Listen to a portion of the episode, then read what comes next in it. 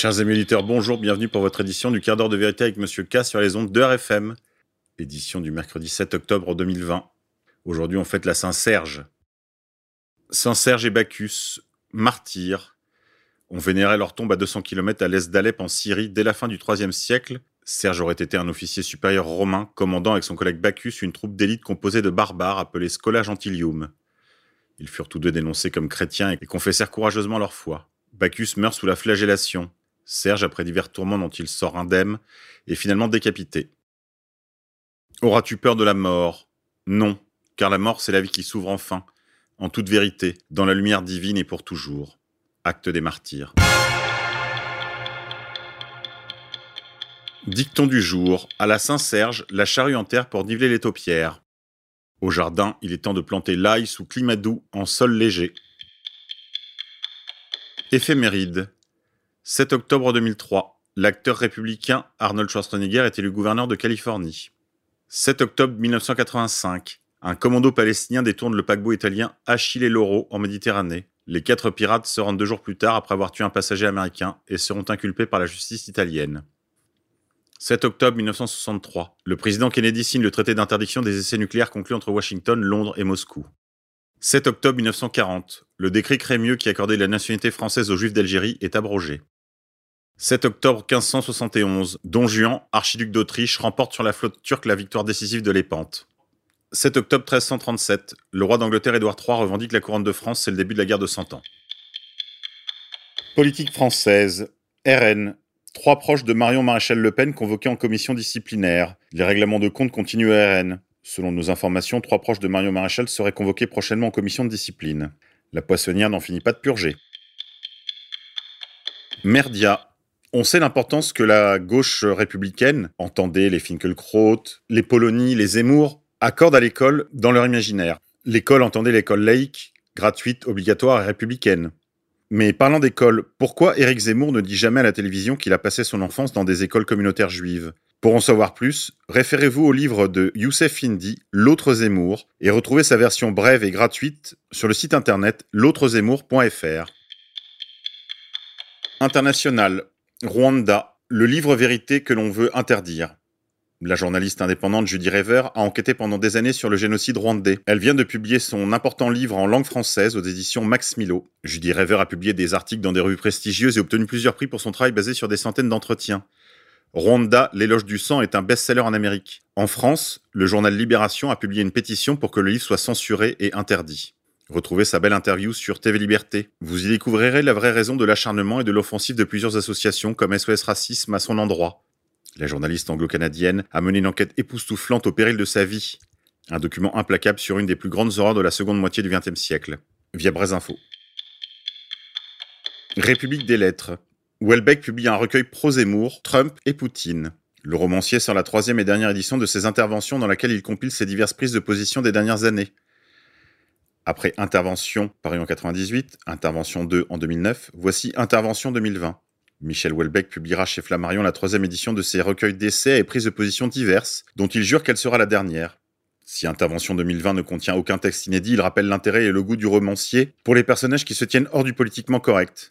Ainsi, Michel Houellebecq y republie une conversation datant de mai 2019 avec le directeur de la rédaction de Valeurs Actuelles, Geoffroy Lejeune, dans laquelle il louait les qualités d'Éric Zemmour, cet avatar contemporain le plus intéressant des catholiques non chrétiens.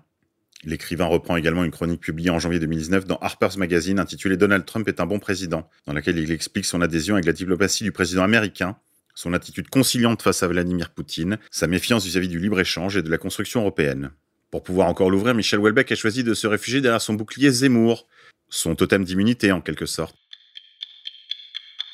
Zemmour encore et toujours. Immigration. Pour Éric Zemmour, le pape François est l'ennemi de l'Europe. Alors que le pape François consacre sa troisième encyclique à la fraternité et l'amitié sociale, l'éditorialiste de CNews a regretté que le pontife argentin tienne un discours d'extrême gauche. Dimanche, le pape François a dévoilé sa troisième encyclique, Tous frères, dans laquelle il dresse un constat sombre du monde contemporain. Le souverain pontife évoque notamment l'immigration, le populisme et le libéralisme en proposant des solutions pour un monde meilleur. Quand j'ai lu ça, j'étais sidéré. Sidéré devant la naïveté d'adolescents boutonneux qui se répandaient à chaque page. Rendre le monde meilleur, c'est bon quand on a 14 ans, quand on en a 15, on n'y croit plus.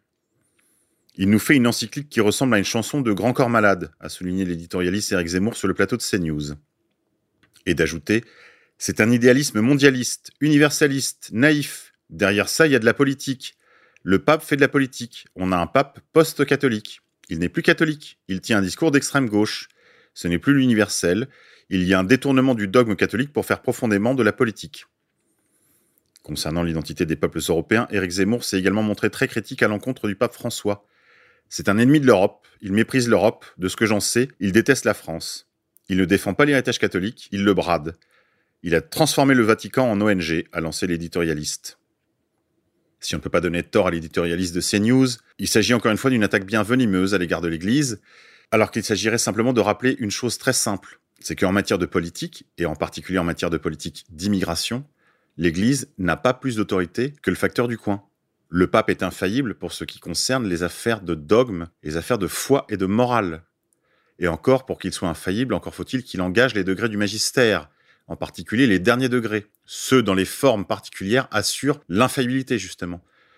Or, les propos du pape François concernant la politique en général et la politique migratoire de l'Europe en particulier sont, pour ainsi dire, des propos privés qui ne relèvent pas du magistère, D'abord parce qu'ils ne sont pas de sa sphère de compétences. Et au lieu de rappeler cela, Éric Zemmour, en fils fidèle de la tribu de Lumière, vise à semer le trouble parmi les âmes catholiques. In cauda venenum. Magouille. Financement libyen. Nicolas Sarkozy entendu par les juges d'instruction. L'ancien chef de l'État est triplement mis en examen dans ce dossier qui empoisonne sa vie politique depuis 2012, année des premières révélations.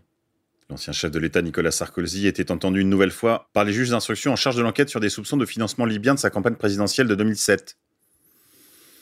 Cet interrogatoire intervient après un arrêt de la Cour d'appel de Paris qui a très largement validé l'enquête et écarté les recours déposés par le camp Sarkozy.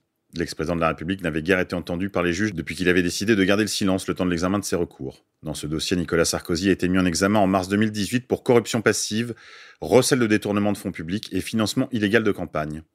Il est également placé sous contrôle judiciaire. Les juges d'instruction anticorruption du tribunal de Paris, Aude Burézy et Marc Sommerer, qui ont succédé à Serge Tourner dans ce dossier, pourraient interroger l'ancien ministre de l'Intérieur sur les versements liquides qui auraient été réalisés via un de ses collaborateurs, Thierry Gobert, mis en examen le 31 janvier pour association de malfaiteurs. Les enquêteurs se demandent si un tel transfert a pu servir in fine à alimenter en cash le budget de la campagne victorieuse de Nicolas Sarkozy. Contacté, l'entourage de l'ancien président n'a pas répondu aux sollicitations de l'agence France Presse. La Chambre de l'instruction a validé les interrogations lancées il y a huit ans dans cette affaire aux multiples ramifications. Nicolas Sarkozy s'est pourvu en cassation le 28 septembre contre cet arrêt, tout comme Eric Werth, Claude Guéant et Alexandre Joury. L'enquête avait été ouverte après la publication par Mediapart en 2012, dans l'entre-deux tours de la présidentielle, d'un document censé prouver que la campagne victorieuse de Nicolas Sarkozy avait été financée par le régime de Muammar Kadhafi.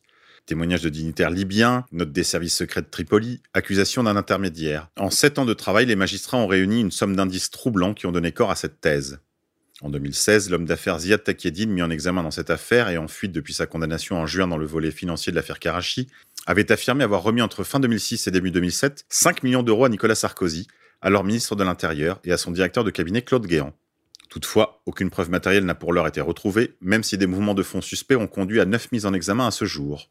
Eh bien, chers amis, pour m'en être entretenu moi-même avec des Libyens, je peux vous assurer qu'il en reste en magasin. Retraite, L'Agir Carco envisage un gel des pensions complémentaires. Cette année, la valeur du point pourrait ne pas augmenter en raison de la crise liée à l'épidémie de coronavirus. Les partenaires sociaux ont relativisé l'impact de ce gel pour les retraités.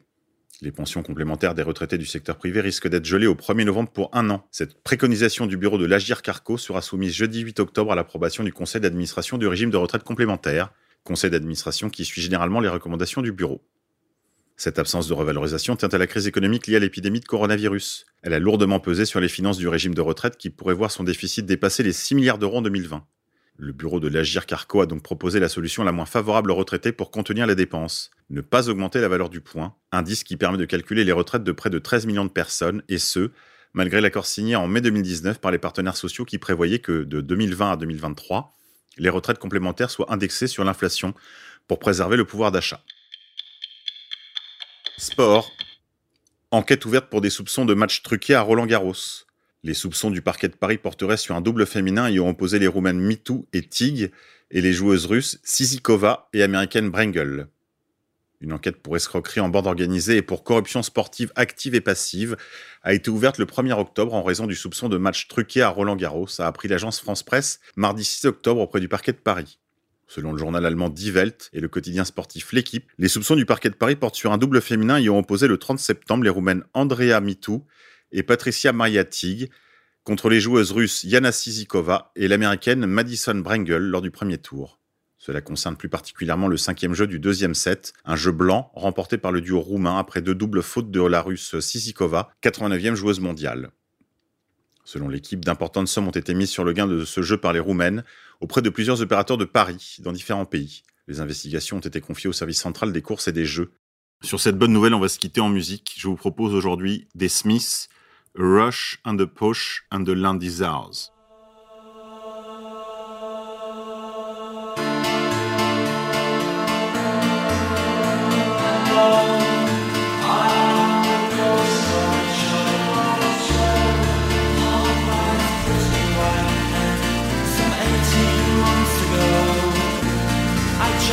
to a mystical time zone. And I missed my bed and I soon came home. They said there's too much caffeine in your bloodstream. And a lack of real spice in your life I said, leave me